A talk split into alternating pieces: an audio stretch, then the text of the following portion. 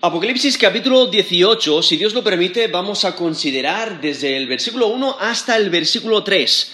Apocalipsis capítulo 18 del 1 al 3. No te desesperes. La destrucción del mal garantiza la victoria del creyente. No te desesperes. La destrucción del mal garantiza la victoria del creyente. Hoy vivimos en un mundo que está entregado a todo menos buscar al Dios verdadero. Y lo que podemos percibir es un sistema antidios. Un sistema antidios eh, de manera religiosa, que no buscan al Dios verdadero de manera comercial, donde se enfocan en la ganancia, en el obtener, en el adquirir, en el comprar y vender y en el eh, avanzar sus metas financieras, en el deseo de incrementar su cuenta bancaria y están dispuestos a hacer todo lo necesario. Están dispuestos a hacer concesiones, están dispuestos a dañar a otros, a incluso robar, engañar, etcétera, para conseguir toda clase de ganancia. Pero también vemos eh, de manera política un sistema antidios, tomando decisiones eh, que son opuestas a las escrituras. Y, y lo que encontramos aquí en Apocalipsis, capítulo 18, es que este sistema antidios va a caer. Este sistema anti Dios no va a perdurar. Eh, Dios lo va a destruir. Va a venir el día de su ruina. Y por ello aquí nos encontramos en Apocalipsis 18 una profecía que, que nos habla de lo que va a acontecer en el futuro, lo cual nos debe de animar en nuestro día a día para aquellos de nosotros que confiamos en Jesús como Señor y Salvador, sabiendo que el mal va a recibir lo que merece. La destrucción del mal garantiza la victoria de los seguidores de Jesús. Y por ello, si eres seguidor de Jesús, no te desesperes cuando veas todo el mal que te rodea, porque vendrá el día en, que eh, recibirás esa victoria que tanto has esperado. Ahora, aquí en eh, Apocalipsis, vemos que nos menciona en capítulo 17 la gran ramera eh, que la identifica con la ciudad de Babilonia y nos dice el versículo 5, Apocalipsis 17, 5, la llama Babilonia la grande, la madre de las rameras y de las abominaciones de la tierra. Y vemos a este sistema anti Dios en, el ámbito religioso, en el ámbito comercial, en el ámbito eh, político, este sistema anticristiano que busca seducir a toda la población del mundo lejos de la verdadera adoración al Dios verdadero. Y vemos a, este, eh, eh, a esta ciudad, Babilonia, que está en el Éufrates, que es la materialización de este sistema antidios. Ahora, vemos la caída de, esta ciudad y cómo impacta el imperio de la bestia, que aún las fuerzas del mal, las fuerzas del mal, eh, dentro del plan de Dios, son las que empiezan con esta destrucción de Babilonia. Porque en Apocalipsis 17 del 16 al 17 dice, y los diez cuernos que viste en la bestia, estos aborrecerán a la ramera y la dejarán desolada y desnuda y devorarán sus carnes y la quemarán con fuego.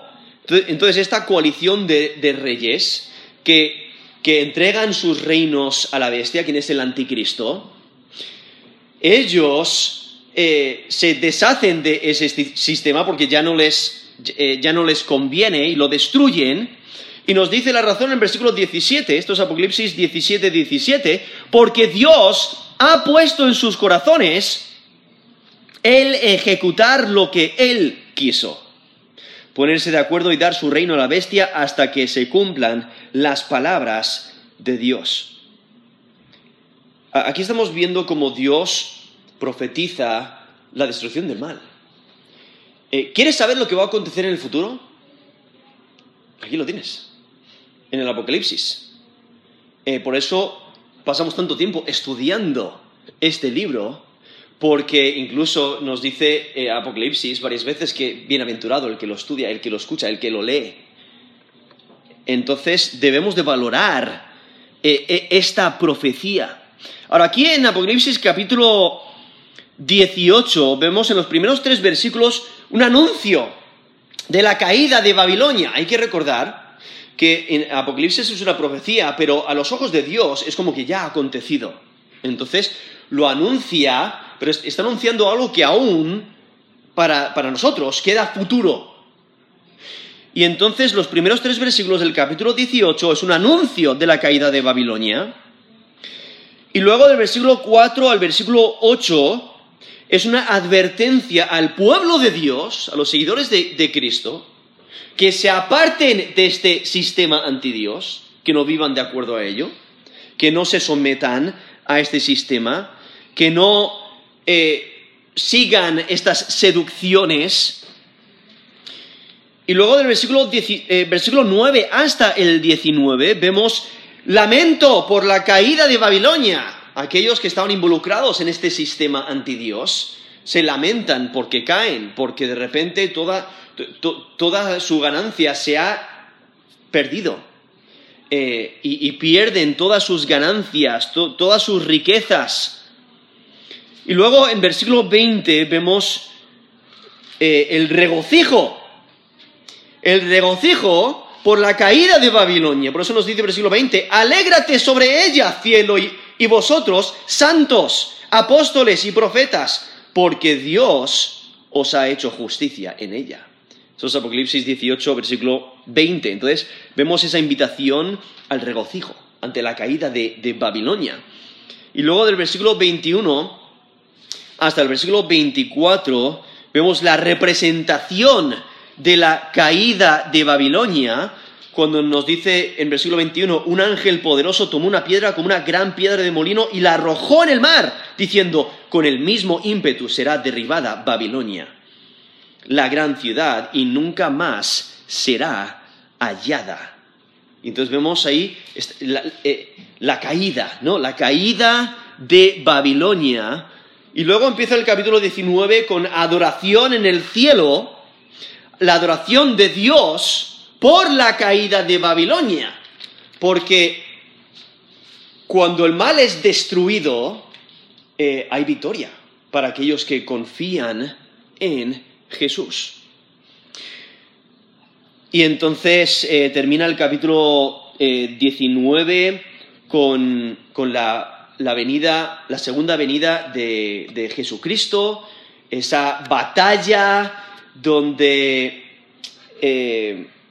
vemos la, destrucción de, los seguidores de la bestia, la bestia, el falso profeta, nos dice el versículo 20, son apresados, lanzados al lago de fuego, aún Satanás en capítulo 20 le vemos eh, atado durante mil años, luego le suelta y luego ah, vemos eh, a, Satanás lanzado al lago de fuego en, estos, en Apocalipsis 20, versículo 10, Vemos que termina el capítulo 20 con el juicio del gran trono blanco y luego el cielo nuevo y la, tierra nueva. Nos está anunciando lo que va a acontecer en el futuro.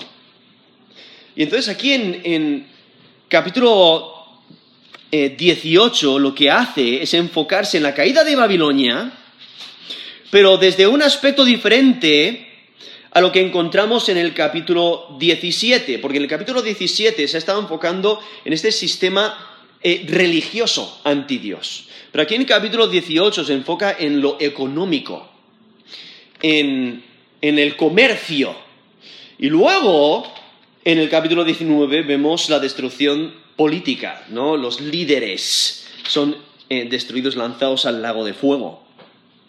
Y entonces aquí vemos eh, eh, este enfoque en la caída económica y cómo Babilonia se, se convierte en un lugar desierto, desolado, nos menciona el versículo 2.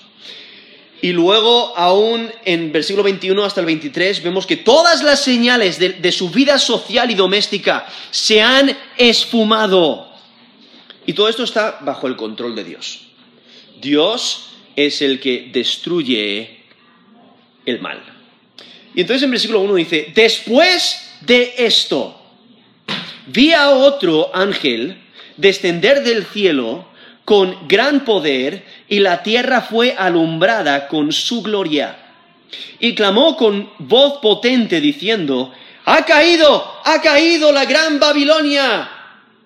Y se ha hecho habitación de demonios y guarida de todo espíritu inmundo y albergue de toda ave inmunda y aborrecible, porque todas las naciones han bebido del vino del furor de su fornicación, y los reyes de la tierra han fornicado con ella y los mercaderes de la tierra se han enriquecido de la potencia de sus deleites. Ahora, aquí nos menciona este, este progreso ¿no? de, esta profecía cuando dice, después de esto vi. ¿No? Eso es en el versículo 1. Dice, ¿y qué es, nos dice qué es lo que ve? Dice, a otro ángel descender del cielo con gran poder. Y, tiene tanto poder que, que, nos dice la última frase del versículo 1, la tierra fue alumbrada con su gloria. Ahora, este ángel es diferente al que encontramos en el capítulo 17.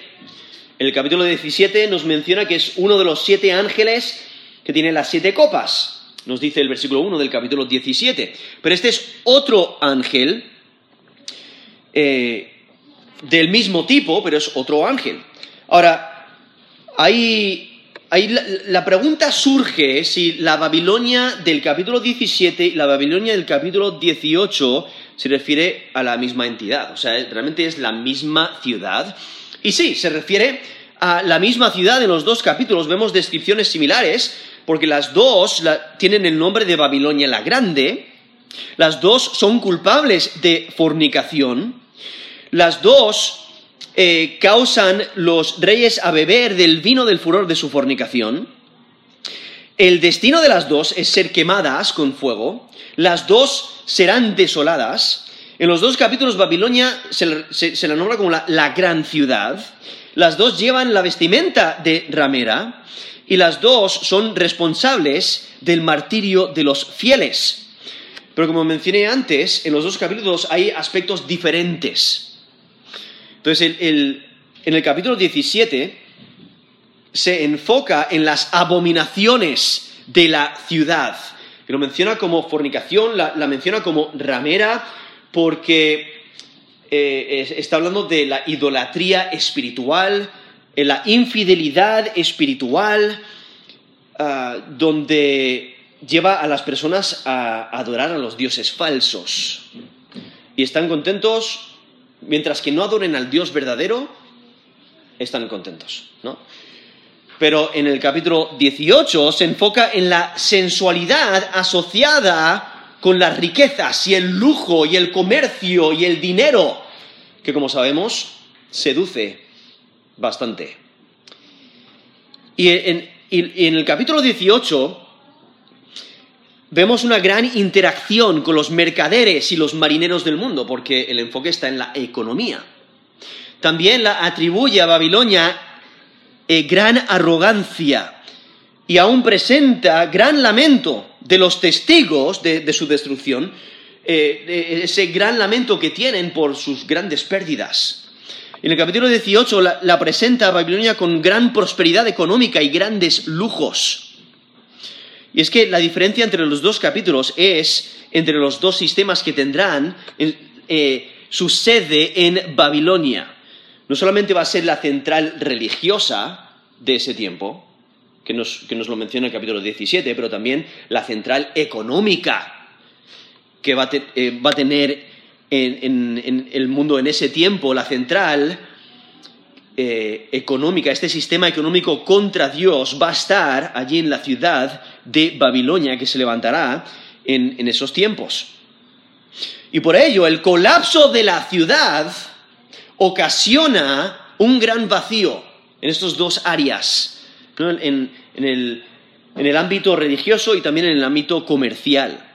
Y por ahí los dos capítulos muestran cómo los dos aspectos de la ciudad vienen a su fin y cómo afectará al mundo en ese tiempo. Porque la caída de los dos sistemas, religioso y económico, señalará el deterioro del imperio de la bestia justo antes de la derrota política, cuando venga el Mesías, el, rey guerrero en el capítulo 19, nos lo menciona ahí desde el 11 hasta el versículo 21. Y os podéis imaginar eh, qué ocurriría hoy en día si de repente se colapsa la religión y se colapsa la economía por completo. O sea, las personas estarían asombradas, aterrorizadas, y todo el mundo estaría, em, empezaría a pensar de que ha llegado el fin. Y eso es exactamente lo que está aconteciendo aquí en Apocalipsis. Nos está anunciando, está llegando el fin, la destrucción del imperio de la bestia. Y entonces, este otro ángel no tiene este, esta función de anunciar la catástrofe, catástrofe de Babilonia, en conexión con la visión anterior aquí nos menciona a otro ángel. Ahora, este otro ángel, hay algunos que intentan identificarlo con Cristo. Dicen que este otro ángel es Cristo, pero si fuera Cristo, no le identificaría como otro ángel, especialmente porque el ángel anterior es notable que es una criatura, y llamar a Jesucristo otro ángel sería despreciativo de su deidad. Ahora, en esencia, este ángel, que le llama otro ángel, comunica el mismo mensaje que comunica eh, ese ángel en el capítulo 14, versículo 8, cuando en Apocalipsis 14, 8 dice, otro ángel le siguió diciendo, ha caído, ha caído Babilonia, la gran ciudad, porque ha hecho beber a todas las naciones del vino del furor de su fornicación. Vemos a ese ángel es notable que él es un ángel normal, entonces él comunica este mismo mensaje, entonces este ángel no es Cristo, sino que Cristo vuelve en el capítulo 19, la última parte del capítulo 19, a partir del versículo 11, y, entonces lo que, lo que, está enfatizando aquí es simplemente eh, que es un ángel del mismo tipo al anterior, pero es uno diferente a ese ángel, ¿no? Por eso es otro ángel. Y este ángel tiene gran autoridad. Ahora, no tiene autoridad propia, sino que ha recibido la autoridad de parte de Dios. Ahora, algunos piensan que se refiere a su función de ejecutor del juicio que anuncia, pero en, los siguientes versículos no le vemos ejecutarlo. Entonces, lo más probable es que se refiere a su capacidad de hacerse oír. Tiene esta autoridad para que las personas paren lo que estén haciendo y escuchen. Especialmente porque en el versículo 2 nos menciona que clamó con voz potente. Y esa voz potente es necesaria para romper el hechizo de Babilonia y sus seducciones atractivas. Ahí está el mundo siguiendo eh, ciegamente a este sistema antidios y de repente hay una voz extremadamente potente que les, como que les despierta, dice, oiga, vaya voz, y les hace escuchar. Y, esa es la autoridad que refleja este ángel. Y el impacto del ángel no es mínimo. O sea, él ha venido del cielo y refleja la presencia de Dios, por eso refleja la gloria de Dios. Nos menciona ahí en el versículo 1, dice, después de esto vi a otro ángel descender del cielo con gran poder y la tierra fue alumbrada con su gloria. Ahora, este ángel no tiene gloria propia, sino que refleja la gloria de Dios. Si recordáis, en Éxodo 34, 29 al 35, encontramos la, historia cuando Moisés acaba de pasar mucho tiempo con Dios en el monte y cuando Él desciende, su rostro brilla.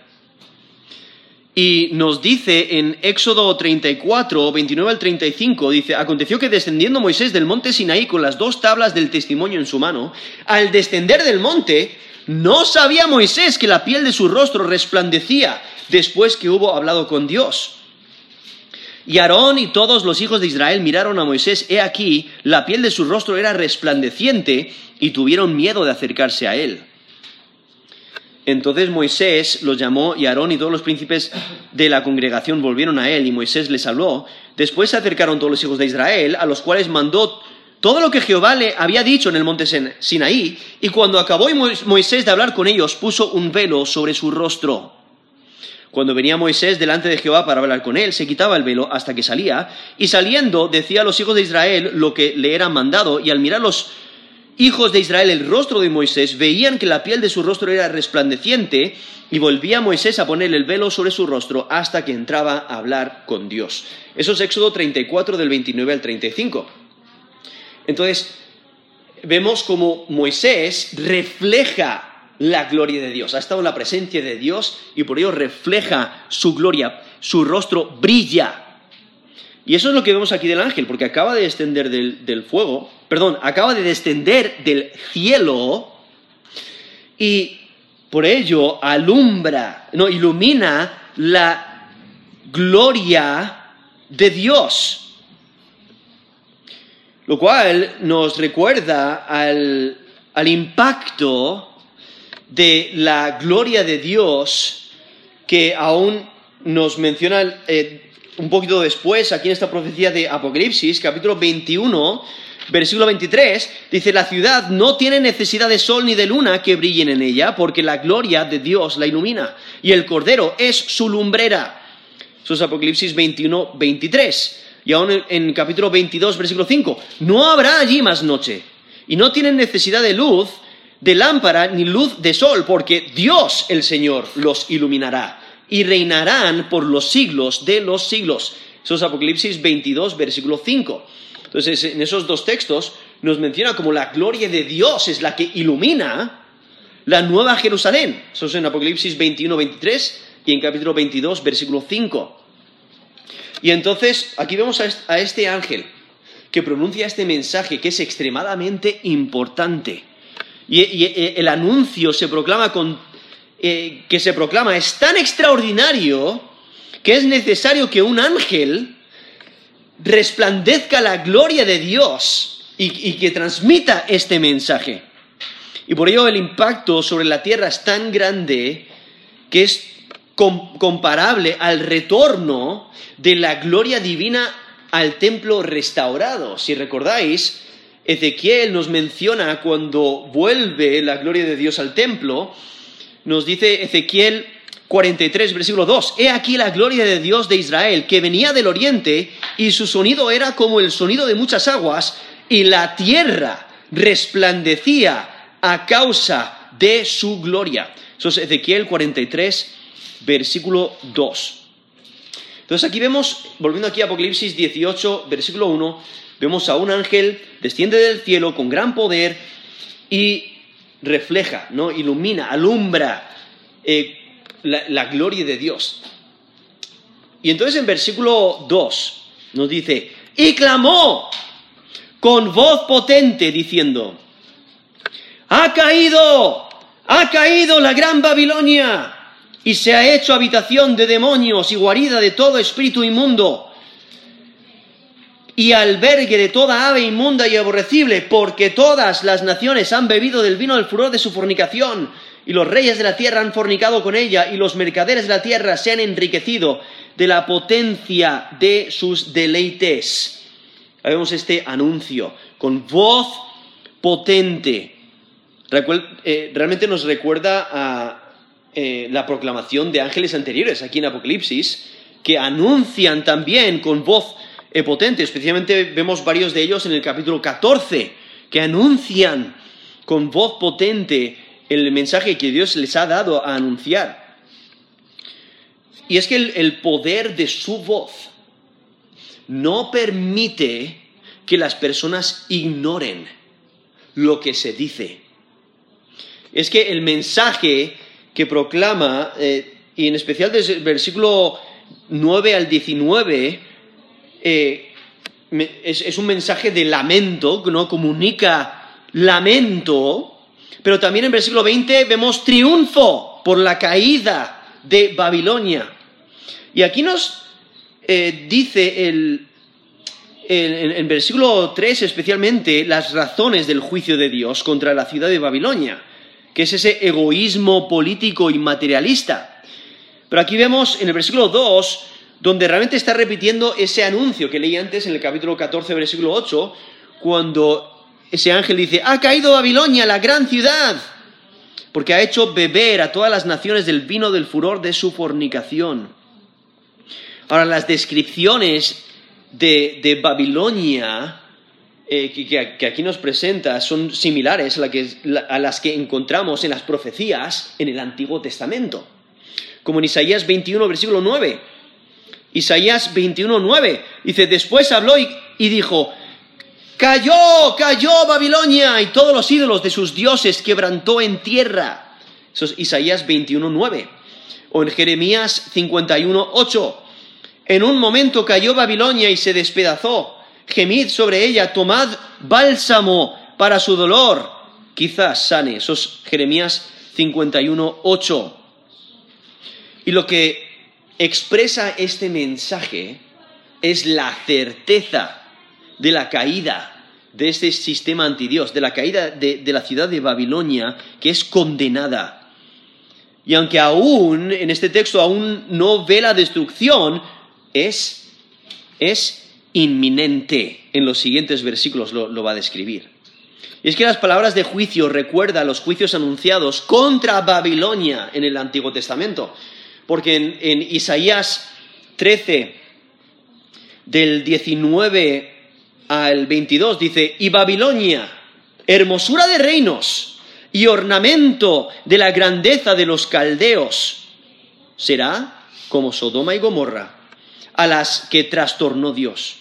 Nunca más será habitada ni se morará en ella de generación en generación, ni levantará allí tienda el árabe, ni pastores tendrán allí majada, sino que dormirán allí las fieras del desierto y sus casas se llenarán de hurones. Allí habitarán avestruces, y allí saltarán las cabras salvajes, en sus palacios aullarán hienas y chacales, en sus casas de deleite y cercano al llegar está su tiempo, y sus días no se alegrarán perdón, no se alargarán. Eso es Isaías 13 del 19 al 22, ¿no? Ahí menciona esa destrucción, ese juicio anunciado de Babilonia, donde sus días no se van a alargar, va a ser destruida. En Jeremías también menciona palabras de juicio eh, contra Babilonia en Jeremías 50, versículo 39. Dice, por tanto, allí morarán fieras del desierto y chacales. Morarán también en ella polluelos de avestruz. Nunca más será poblada, ni se habitará por generaciones y generaciones. Eso es Jeremías 50, 39. Eh, Jeremías 51, realmente todo el capítulo es una profecía contra Babilonia, pero solamente por destacar algunos de los versículos, dice, tú, la que moras entre muchas aguas, rica en tesoros, ha venido tu fin, la medida de tu codicia. Saltando al versículo 29, esto es Jeremías 51, 29. Temblará la tierra y se afligirá porque es confirmado contra Babilonia todo el pensamiento de Jehová para poner la tierra de Babilonia en soledad, para que no haya morador en ella. Eso es Jeremías 51, 29. Jeremías 51, 37. Y será Babilonia montones de ruinas, morada de chacales, espanto y burla sin morador. Entonces, del capítulo 51 de Jeremías he leído el versículo 13, el 29 y el 37. Y estas profecías que encontramos aquí en Isaías y en Jeremías realmente aún no se han cumplido completamente. O sea, si la antigua, la antigua ciudad de Babilonia fue conquistada por Ciro el Grande, el primer rey de Persia, en el año 539 a.C., pero el cumplimiento final de estas profecías aún están en el futuro. Porque hasta este punto eh, Babilonia no ha sufrido la destrucción profetizada del Antiguo Testamento, aún queda en el futuro. Porque la, ciudad de Babilonia ha sido la ubicación de una, clase de ciudad u otra eh, a través de, los siglos eh, desde la antigüedad. Entonces no ha sufrido la destrucción que nos presenta Isaías y Jeremías y aún aquí también Apocalipsis. Entonces está hablando de esta de, la ciudad de Babilonia futura.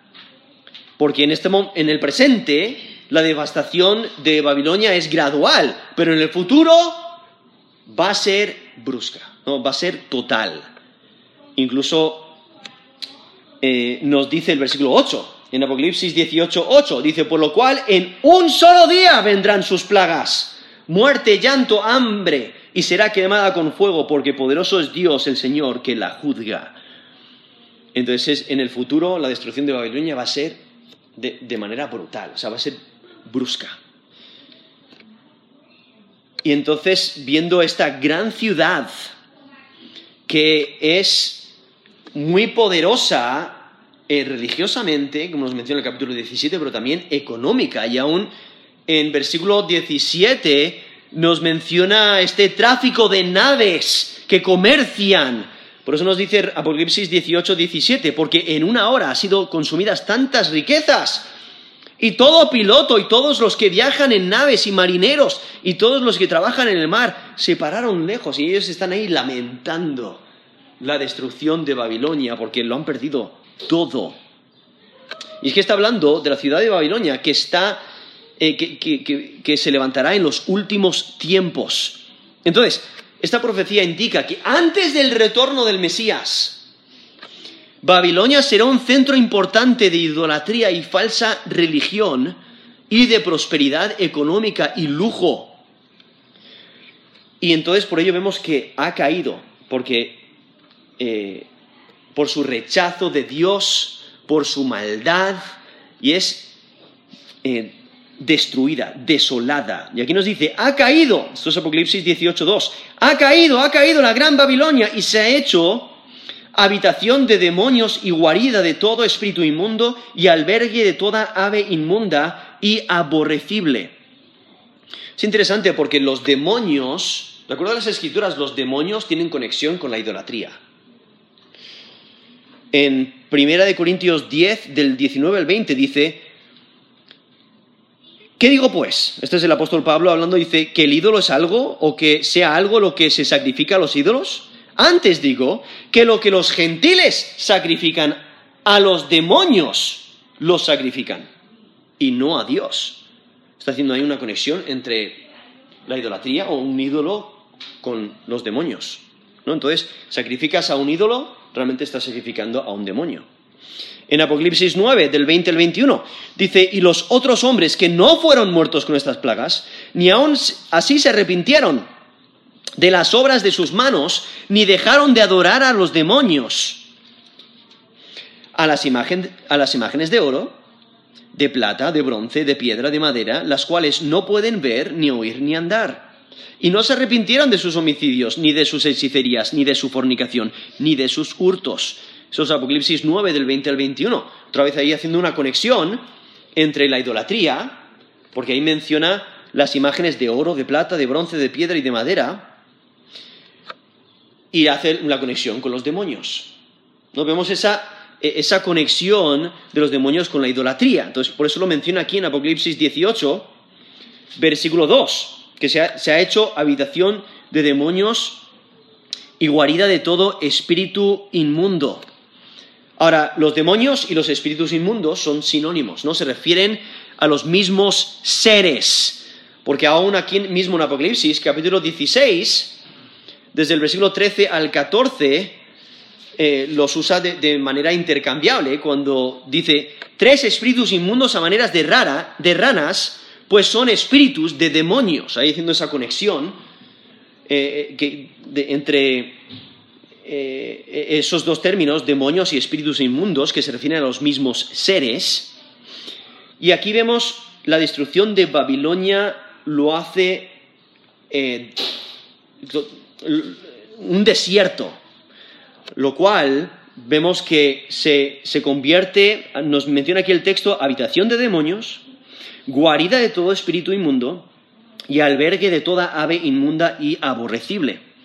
Ahora, las palabras traducidas albergue y guarida, que usa aquí el, apóstol Juan, es el mismo término eh, en, las dos ocasiones, que significa guardar, o proteger, o vigilar. Entonces, algunos lo quieren traducir como prisión, otros lo quieren traducir como un cuartel, especialmente porque ya ha mencionado que es habitación, ¿no? El lugar donde moran los demonios, pero luego dice guarida de todo espíritu inmundo. Entonces, eh, por, eso algunos piensan que, se refiere a cuartel, donde moran, donde están, eh, pero también como prisión, donde están guardados, donde eh, están ahí contra su voluntad. O sea, posiblemente se refiere a un lugar donde se guardan los espíritus inmundos, luego menciona también las aves, con una implicación de que están allí contra su voluntad. Pero aquí vemos, ahí es donde están, se encuentran en Babilonia. Ahora, ¿qué es lo que ocurre cuando una ciudad es desolada, es destruida por completa? Eh, destruida completamente. Bueno, sí, quizás habrá paredes o habrá algún muro que queda, pero ¿dónde están las personas? Las personas ahí ya no pueden vivir, entonces ellos se van. ¿Y qué es lo que ocurre? Pues los animales dicen, oye, esto es un buen lugar para una guarida, esto es un buen, eso es buena protección de la intemperie quizás, o del viento, o protección de otros animales. Entonces, los animales salvajes empiezan a vivir dentro de la ciudad, lo cual demuestra que está totalmente desolada, porque los animales salvajes no viven en el mismo lugar que, eh, las personas, ¿no? los, humanos, porque los humanos no quieren el, peligro de, sus animales salvajes, y los animales salvajes pues se van porque les echan o quizás les, les cazan, ¿no? Entonces, viendo ahí la, desolación total de Babilonia, lo que expresa eh, destrucción total. Y por eso esa frase, albergue de toda ave inmunda y aborrecible, e, esa, esa frase denota desolación total. Nos menciona Isaías 34, versículo 11. Se adueñarán de ellas, de ella, el pelícano y el erizo, la lechuza y el cuervo morarán en ella, y se extenderá sobre ella el cordel de destrucción y niveles de asolamiento. Ahí mencionando a estos animales adueñándose de Babilonia. ¿Por qué? Porque está destruida. Ya no hay habitantes ahí. No hay habitantes humanos ahí. En Jeremías 50:39, por tanto, allí morarán fieras del desierto y chacales, morarán también en ella polluelos de avestruz. Nunca más será poblada, ni se habitará por generaciones y generaciones. Aquí menciona aves, aves inmundas, y se está refiriendo a, estos pájaros eh, carroñeros, eh, a, estas aves inmundas que de acuerdo de las leyes eh, dietéticas o de la comida de los judíos en el Antiguo Testamento, especialmente en, en el Pentateuco nos menciona, como en Levítico nos menciona eh, diferentes animales que no se podían comer. Eh, eran inmundos. Entonces a eso se refiere, a estos, a estos pájaros, en especial carroñeros, los cuales van a ser una parte esencial de la profecía. Luego, en el capítulo 19, cuando las reúnen para comer las carnes del ejército del anticristo, que son destruidos eh, ante, el, ante el Mesías. Nos dice en Apocalipsis 19, 17 al 18. Vi a un ángel que estaba en pie en el sol y clamó a gran voz diciendo a todas las aves que vuelan en medio del cielo, venid y congregaos a la gran cena de, de, Dios, para que comáis carnes de reyes y de capitanes, carnes de fuertes, carnes de caballos y de sus jinetes, y carnes de todos, libres y esclavos, pequeños y grandes. Eso es Apocalipsis 19, del 17 al 18, donde aparecen estos pájaros carroñeros, pájaros inmundos que comen las carnes de los cuerpos del ejército del anticristo. Ahora, aquí el, texto de Apocalipsis 18, versículo 2, eh, hay una variante textual donde algunos manuscritos añaden la frase y albergue de toda bestia inmunda. Ahora, entonces, básicamente añade bestias ¿no? a, esta, a esta profecía, lo cual hay que recordar que las profecías, incluso las que hemos leído ahí en Jeremías e Isaías, eh, mencionan también bestias, mencionan eh, no solamente los pájaros, sino, diferentes clases de, bestias eh, que morarán también. entonces, realmente la, eh, los eruditos están divididos porque posiblemente se añadió la frase para asemejarse a las profecías del Antiguo, Testamento o posiblemente se, omitió la frase por error de copia porque las frases eh, son tan similares, sería muy fácil que tu ojo saltara a la siguiente palabra y que sin querer omitieras una frase. Pero vemos que eh, está expresando la misma situación. Está describiendo la desolación completa de Babilonia. Una ciudad desolada, ya no es adecuada para la morada de los humanos y por ello se convierte en lugar de criaturas salvajes. Y entonces en versículo 3 nos mencionan la razón, el por qué. ¿Por qué es destruida Babilonia? Nos dice el versículo 3, ¿por qué? Todas las naciones han bebido del vino del furor de su fornicación y los reyes de la tierra han fornicado con ella y los mercaderes de la tierra se han enriquecido de la potencia de sus deleites. Ahora lo que hace es enfocarse en la razón por la que, por la, que la ciudad es destruida. ¿Por qué? Por su prostitución, con los reyes de la tierra, ¿no? Y, realmente está indicando esta prostitución espiritual, por la, la, llama ramera, esta infidelidad espiritual, con eh, esta, adoración de los dioses falsos, esta religión falsa y muchas de las prácticas paganas de, de su religión involucra la inmoralidad. Entonces, esta inmoralidad y la adoración de los dioses falsos están, está conectado y por eso vemos esta prostitución, ¿no? Eh, esta, esta, mujer, Babilonia la Grande, la describe allí en Apocalipsis 17.5 como la madre de las rameras y de las abominaciones de la tierra. O sea, la, describe eh, como el, algo que, lleva este desenfreno perverso, donde se entregan a sus seducciones como ramera y toda esta prostitución. Pero también la condena, y viene este juicio, otra razón es por su inmoralidad lujosa con los mercaderes del mundo. O sea, seduciéndoles con las riquezas, con el comercio con las ganancias que pueden obtener. Y aquí, en, el capítulo 17, versículo 2, menciona el, vino de su fornicación, pero ahora, en capítulo 18, versículo 3, añade el furor. ¿El furor de quién? Es el furor de Dios. Dios está airado. Y de la misma manera que han bebido la copa del pecado, han bebido el vino de su fornicación, Ahora tienen que beber la copa de la ira de Dios. En Jeremías 25, del 15 al 17, dice, porque así me dijo Jehová, Dios de Israel, toma de mi mano la copa del vino de este furor y da a beber de él a todas las naciones a las cuales yo te envío, y beberán y temblarán y enloquecerán a causa de la espada que yo envío entre ellas y tomé la copa de la mano de Jehová y di de beber a todas las naciones a las cuales me envió Jehová. Eso es Jeremías 25 del 15 al 17, donde describe el recibir la ira de Dios como beber de la copa de, su ira. Y es que Babilonia se ha entregado al, placer apasionado, al materialismo extremo y ha, intoxicado a las naciones. Y por ello las naciones, aquí menciona las naciones, menciona los reyes, Esto es en Apocalipsis 18.3.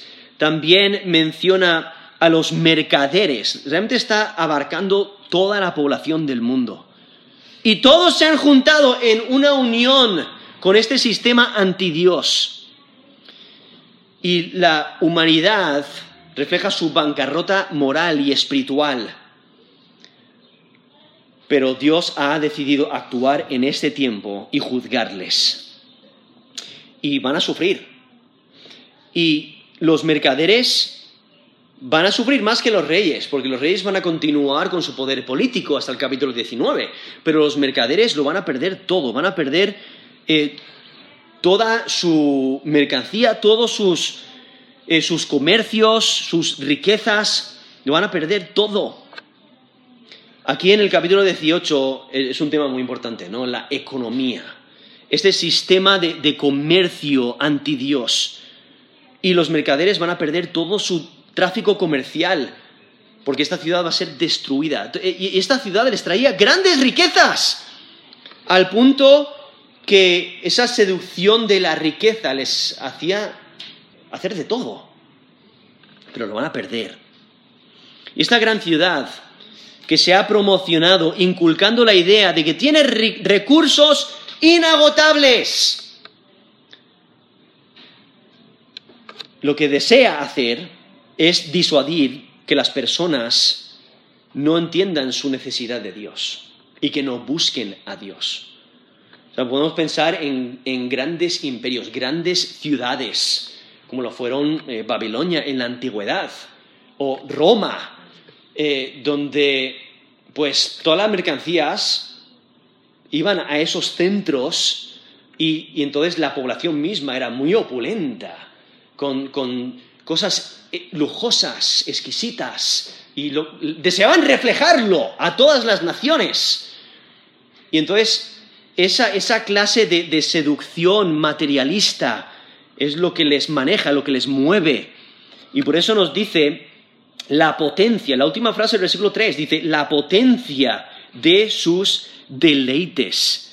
Se indica que los placeres de Babilonia son poderes que obran enriquecimiento para los mercaderes. Esos deleites involucran toda clase de perversidad, descarado placer, son autoindulgentes y en ello muestran arrogancia en su riqueza ostentosa ese desenfreno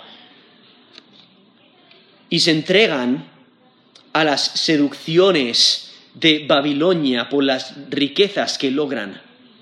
Y han engordado, han engordado con sus riquezas. Y lo único que desean es más y más, más y más. Nunca están satisfechos con lo que tienen. Quieren más y más y más. Y entonces eh, presenta e-, esa, esa seducción de las riquezas, lo cual tiene una conexión con la, fornicación y el lujo, eh, lo cual vemos aquí en, estos capítulos, esta conexión, ¿no?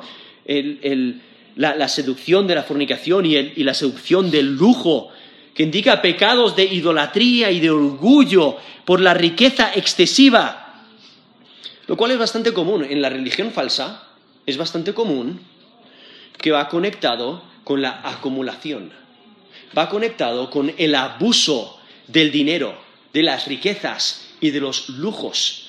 En ocasiones, la religión falsa, ¿qué es lo que tiene? El edificio más grande de toda la ciudad. O todas las riquezas, el, lugar más protegido por todos los tesoros que tiene. Porque eso es lo que lo mueve.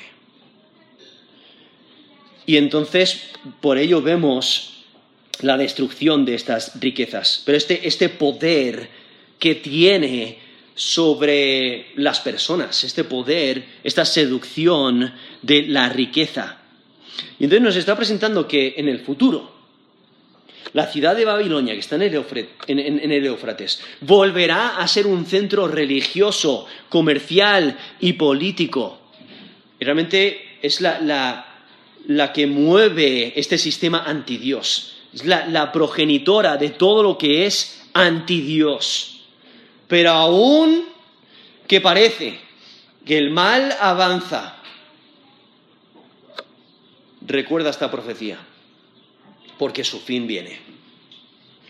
Y ellos se pueden reír, se pueden mofar, eh, pueden cerrar sus oídos a lo que Dios dice en su palabra, que el fin viene al mal.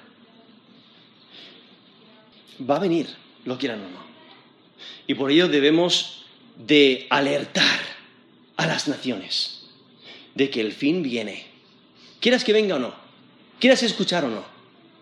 Pero al mismo tiempo recordar que aquellos que hemos puesto nuestra fe y confianza en Jesús como Señor y Salvador, no tenemos que desesperarnos por todo el mal que nos rodea, porque la destrucción del mal garantiza la victoria del creyente.